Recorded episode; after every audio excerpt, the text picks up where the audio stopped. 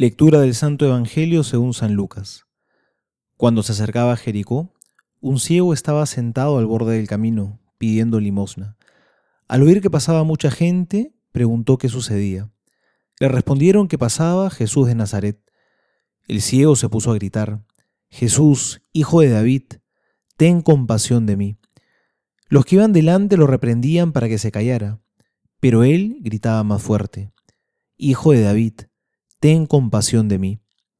Jesús se detuvo y mandó que se lo trajeran.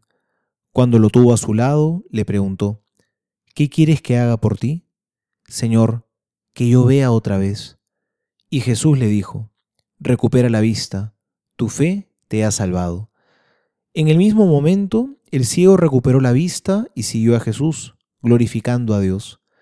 Al ver esto, todo el pueblo alababa a Dios. Palabra del Señor, gloria a ti, Señor Jesús.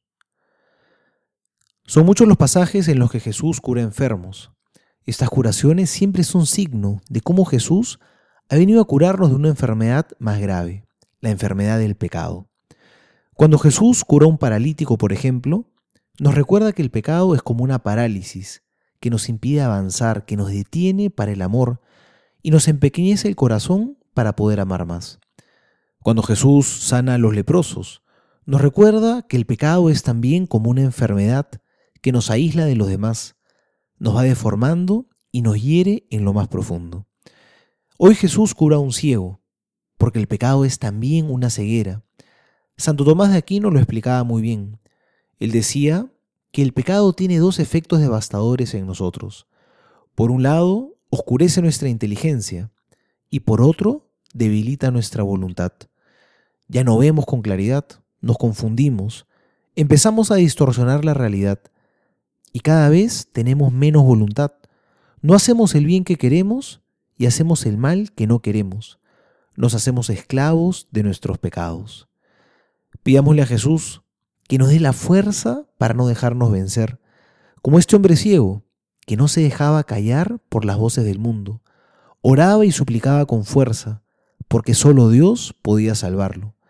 Así como dice el Papa Francisco, la oración del humilde es la debilidad de Dios.